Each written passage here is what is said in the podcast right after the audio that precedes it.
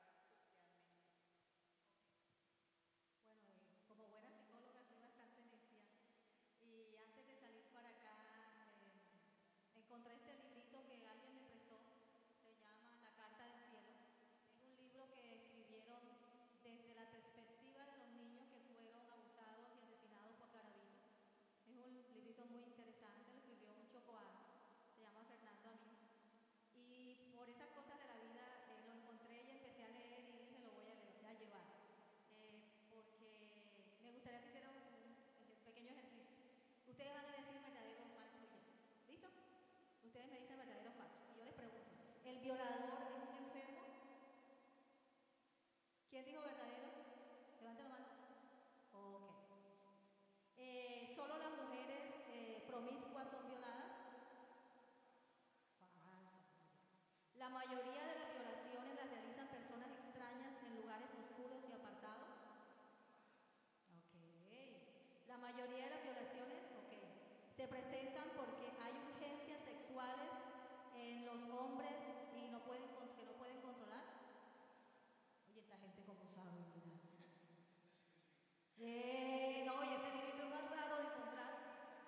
Una mujer no quiere, no se deja violar.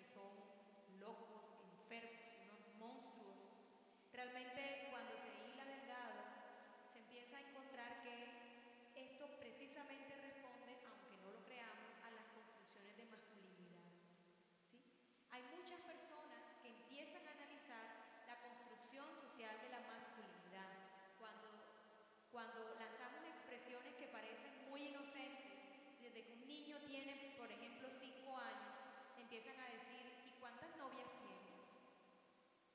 Entonces le estamos haciendo una referencia a las posibilidades que tiene como ser hombre de tener accesos múltiples. Y lo que han empezado a analizar es que muchas veces en esta presión social de, eh, porque lo decimos también desde las mujeres, que debe ser muy agotador desde contextos caribes como los nuestros, defender la masculinidad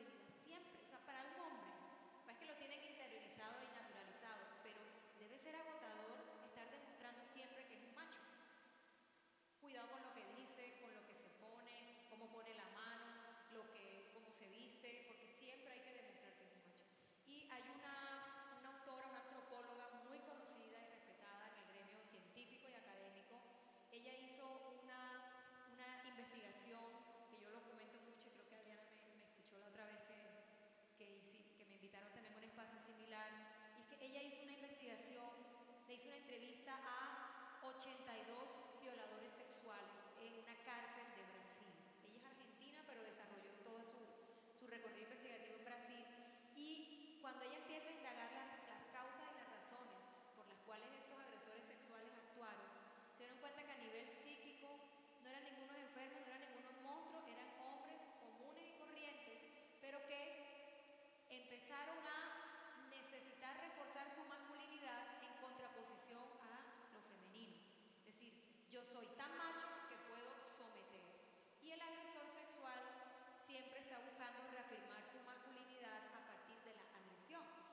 eso aprovecha y busca los momentos y se, se aprovecha también precisamente de la, vulnerabilidad.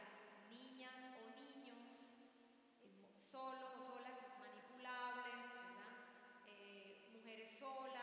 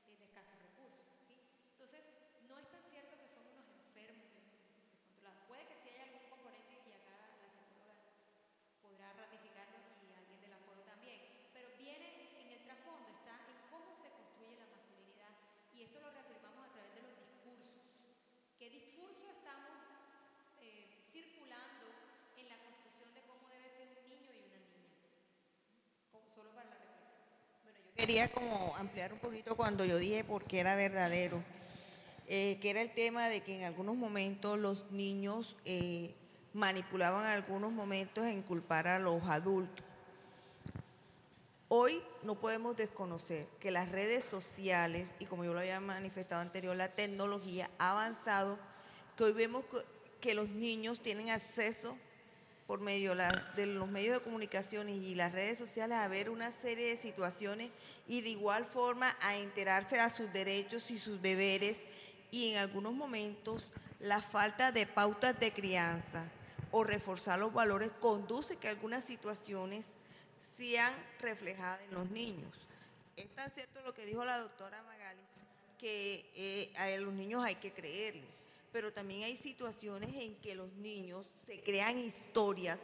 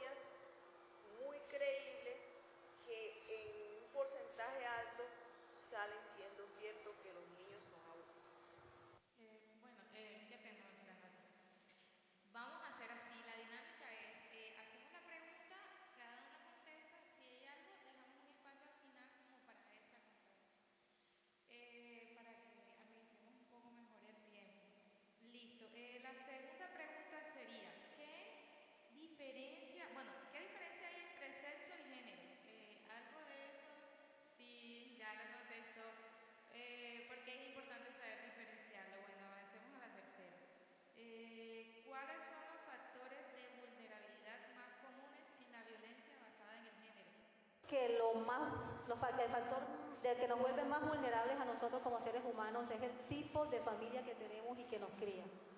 Yo pienso que de ahí depende el resto de nuestra historia y la forma en que nos relacionamos con el mundo.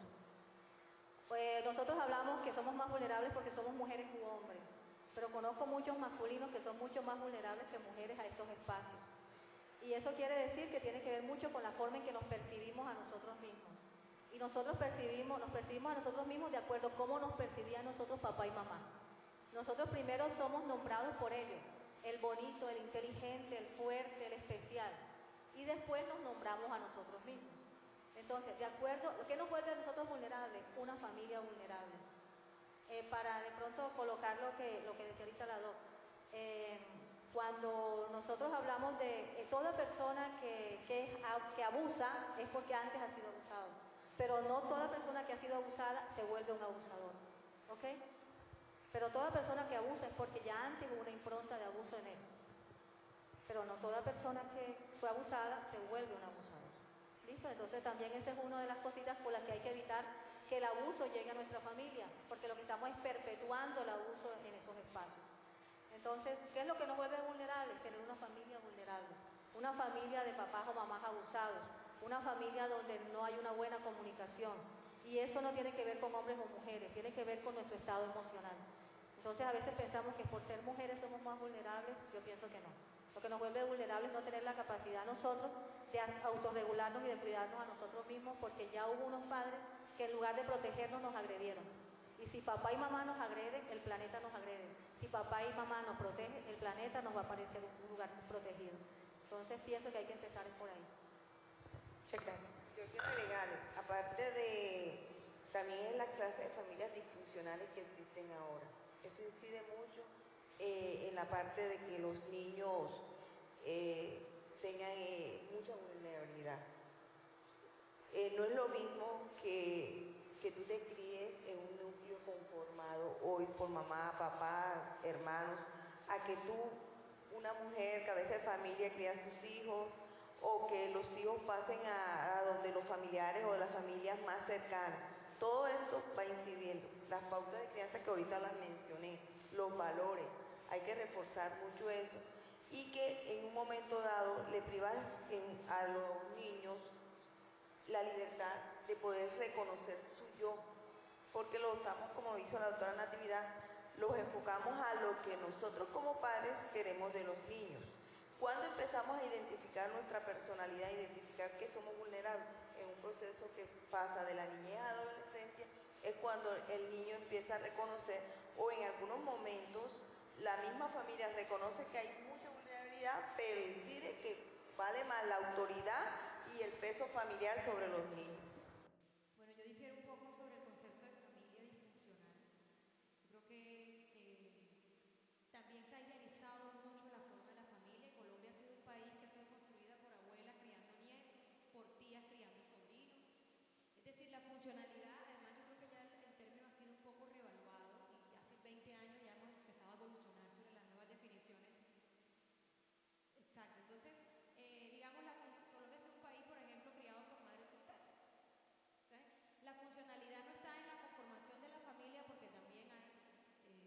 muchas personas con trastornos de todo tipo de familias compuestas por padre y madre y hermanos. Entonces la funcionalidad de ellos no va en la composición de la familia, sino en la calidad de la crianza.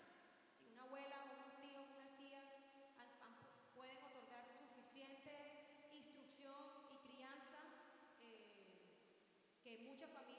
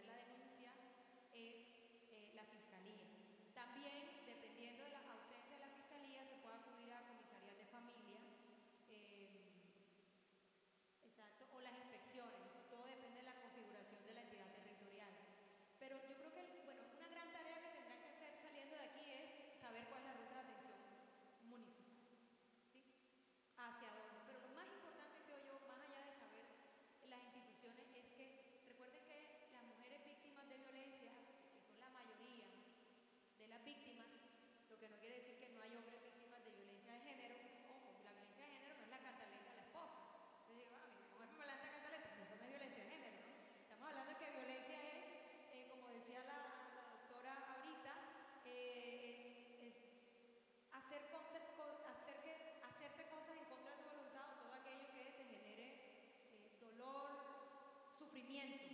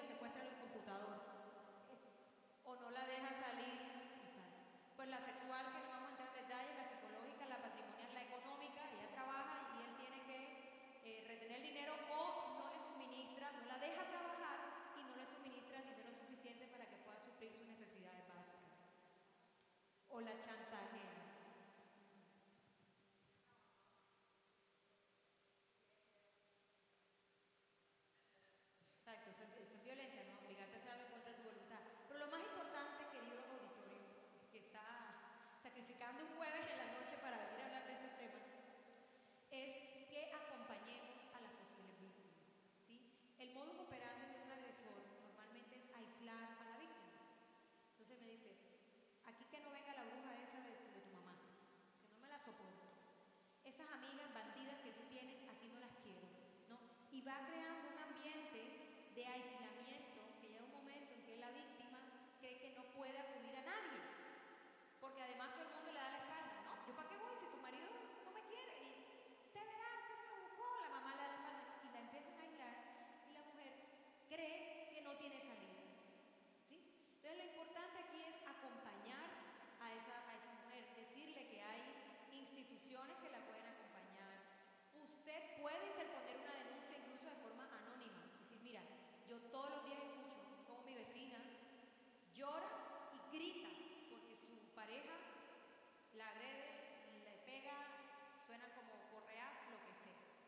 Usted puede interpretar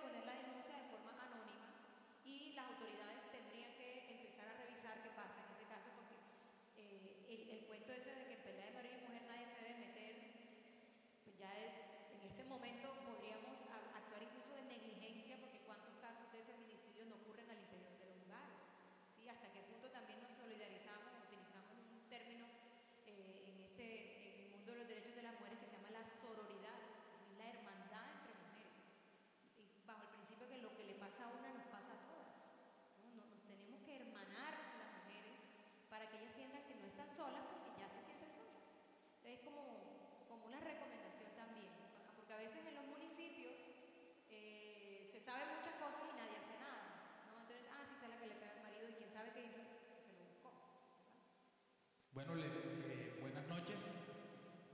Eh, soy Ever, quizás muchos ya me conocen. Eh, me tomo este pequeño lapsus de tiempo para agradecer primeramente a nuestras ponentes por haber venido, sacrificar un jueves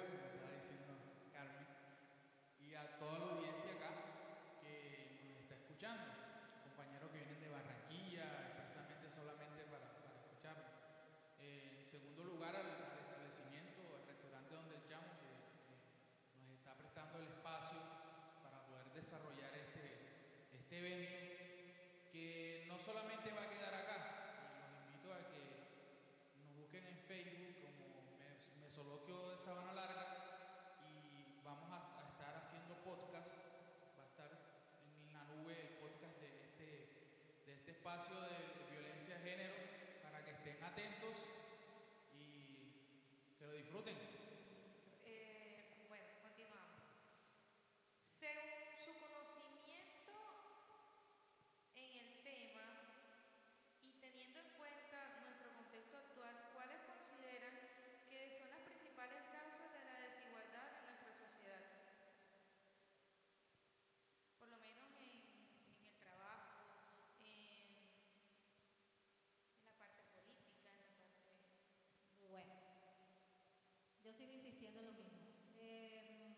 Nosotros, yo que pienso que debemos enseñar a nuestros hijos, y, digo siempre hijos porque de ahí parte todo, a no pensar en hombre, mujer, homosexual, sino en pensar en respeto e irrespeto. Si nosotros empezamos a pensar en respeto hacia el otro, independientemente de que tengas el pelo del color que sea o tengas tu identidad de género como quieras, yo pienso que nosotros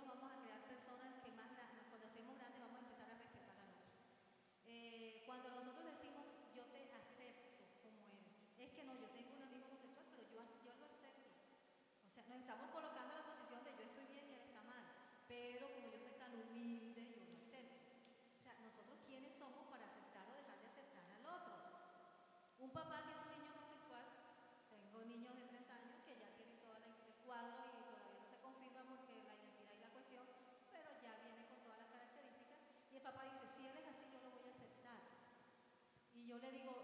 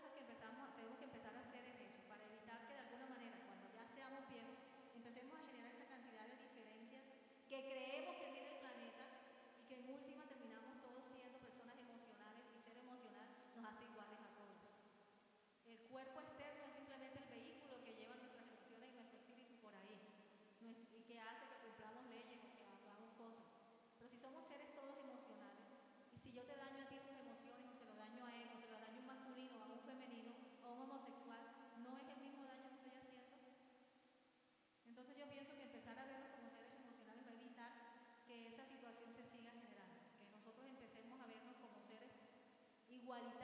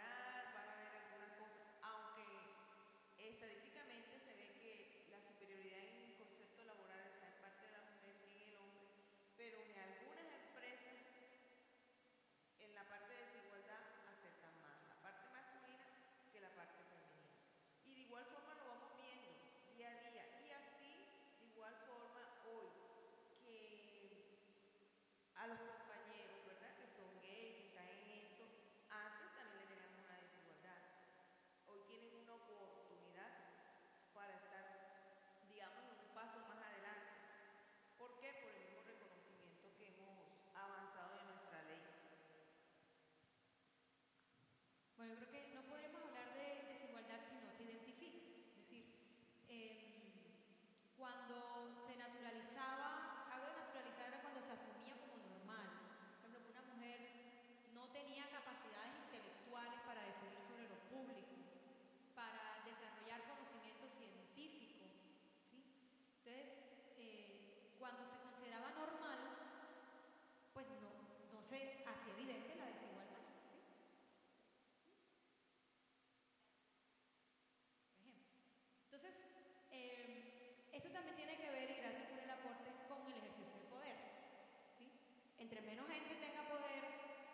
se puede organizar mejor la cosa y, y hay mejor control, ¿de acuerdo? Pero cuando, y me voy a volver a remitir al cuerpo, porque el cuerpo es el escenario desde donde se puede, o se, identifica la mayoría de las desigualdades, ¿de acuerdo? Y con, en el cuerpo no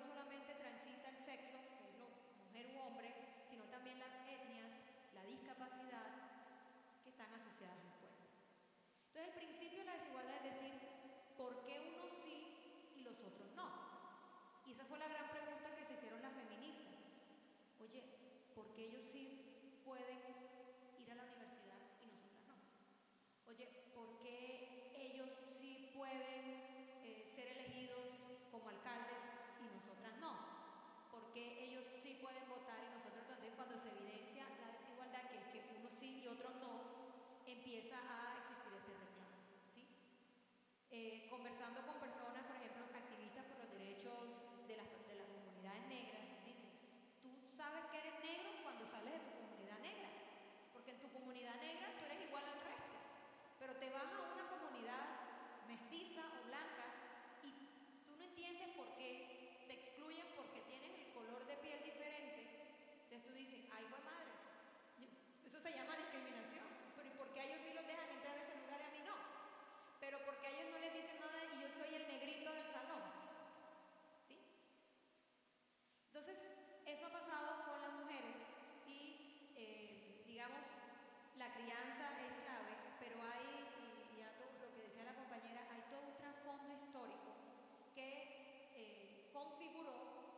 posibilidades versus restricciones asociadas al sexo, asociadas al cuerpo, al ser hombre y al ser mujer.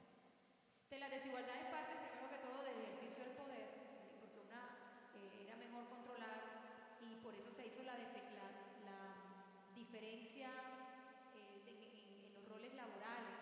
Además, eh, ¿qué sería de la economía en la historia sin las mujeres haciendo trabajos gratuitos de cuidado?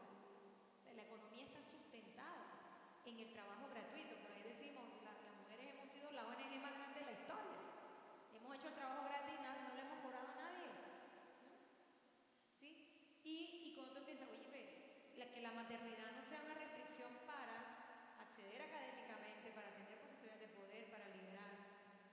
¿De acuerdo? Entonces, es entender la desigualdad en términos de según qué y, qué determina la desigualdad, porque si tú no la identificas, entonces hay, familias, por ejemplo, que eh, con algunas restricciones económicas, si hay tres hijos,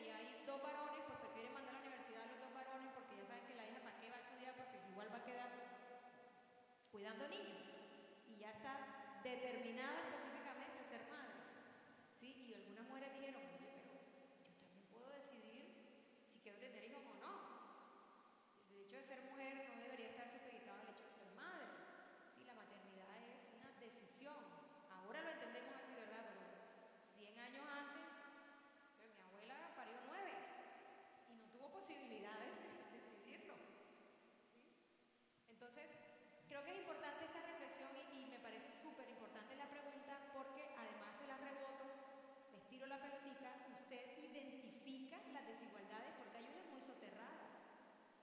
y el machismo se ha superado, pero no se ha, no del todo, ¿no? Todavía encontramos lo que llamamos las brechas y los techos de cristal, ¿sí? Esto de los accesos al trabajo, de los pagos igualitarios, de la exclusión, etcétera. Entonces, la pregunta a ustedes es, ¿usted identifica desigualdad?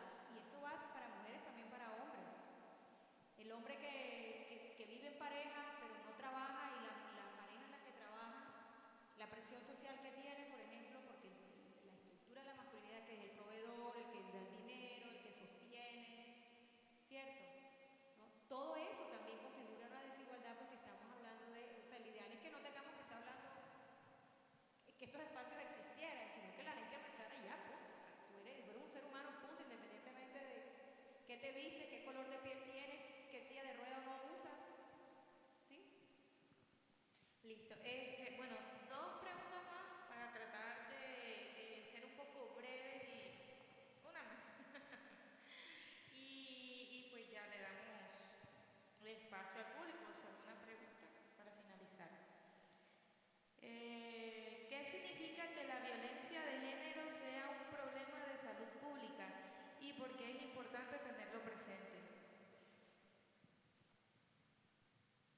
Cuando algo se convierte en un problema de salud pública es porque la situación definitivamente, como decíamos nosotros, se nos salió de las manos. Ya empezó a ser evidente el daño a nivel no solamente familiar, sino también a nivel ya de la sociedad. Ya las secuelas se están observando desde afuera. Entonces, claro que es un problema de salud pública y eso fue lo que hizo que se despertara todo el planeta y a decir qué está pasando. Mientras se veía como un espacio natural de la casa, que el hombre era el que mandaba, o la bueno, en los lugares que hay matriarcado la mujer la que mandaba. Eh, eso todavía se mantenía dentro de las casas. ¿No existe el matriarcado? ¿No? Bueno, yo conozco familias que parece que sí. No, pero el, mat- el matriarcado, decir que haya una mujer que mande en la casa no configura el matriarcado, porque lo que, cuando se habla del patriarcado es la estructura, Ajá. cómo está configurada socialmente. La mujer manda en la casa, pero va a la calle y, y alguien le echa un piropo y no la deja circular porque va vestida con X. Es decir, la, la estructura de cómo se, se ejerce el poder, no solamente en lo privado, pero sobre todo en lo público. Entonces Exacto. no existe matriarcado en la historia. La guayú no es un matriarcado, es un matrilinaje. es- La mujer es la que transmite la tradición, pero quien toma las decisiones Ok, bueno, muchas gracias. Muchas gracias por esa nueva información. Bueno, entonces, eh, ¿por qué se convirtió en ese problema? Porque ya es evidente el daño, ya la situación ha pasado a otros niveles. Eh, igual antes las mujeres también morían en casa, también las mujeres morían por parir 20 hijos y no había quien las cuidara, eso también pasaba, pero era naturalizado. Ahorita lo que decía la doctora era eso, empezamos a darnos cuenta por qué a mí sí, por qué a ellos no, y eso ha generado el cambio. Yo pienso que, que lo que ha hecho que se haya vuelto eso es que se despertó, se despertaron las personas, nos despertamos las mujeres, nos despertamos las personas que estamos encargadas. Ahorita nos despertamos y empezamos a ver una realidad que siempre ha existido, ¿cierto? Y se empezó a volver un problema de salud pública porque alguien le puso el nombre, pero siempre ha sido un problema de salud pública, sino que ahorita legalmente ya se estableció. Eso se da y cuando la, la salud pública empieza a identificar es cuando realmente se toma la decisión de denunciar, que era lo que no se hacía antes. Cuando la- se empieza a dar la expresión voy a denunciar, es cuando se abre la realidad de que las cosas no están funcionando bien y que aunque hayan pasado décadas y hayamos cambiado el milenio, siempre existió y no dejará de existir, porque muchas de las personas, a pesar que los compañeros estén aquí y se lleven un buen concepto, en el fondo del corazón, el no tener identificado una personalidad, está sujeto a algunas situaciones, todavía vamos a estar cerrados de poder expresar cuando tenemos que denunciar. Bueno, la categoría de salud pública la otorga el gasto público que implica resti- restituir o restablecer eh, los derechos de esa persona. Entonces, en las entidades de salud, por ejemplo, cuando llegan muchas mujeres a ser atendidas por causa de alguna golpiza o algo, entonces esto es lo que eh, hace la categoría de que es un problema de salud pública porque para el Estado implica un gasto en un rubro específico que es salud y en otro que es justicia. Entonces, si fuesen casos aislados, bueno, no, es un fenómeno, no pasa, pero cuando son tan recurrentes, tú lo hacías la presentación, cuando las cifras son astronómicas, hablamos de miles, de cientos de miles de casos registrados al año, quiere decir que desborda la capacidad institucional y se constituye en un hecho de salud en un problema de salud. Listo,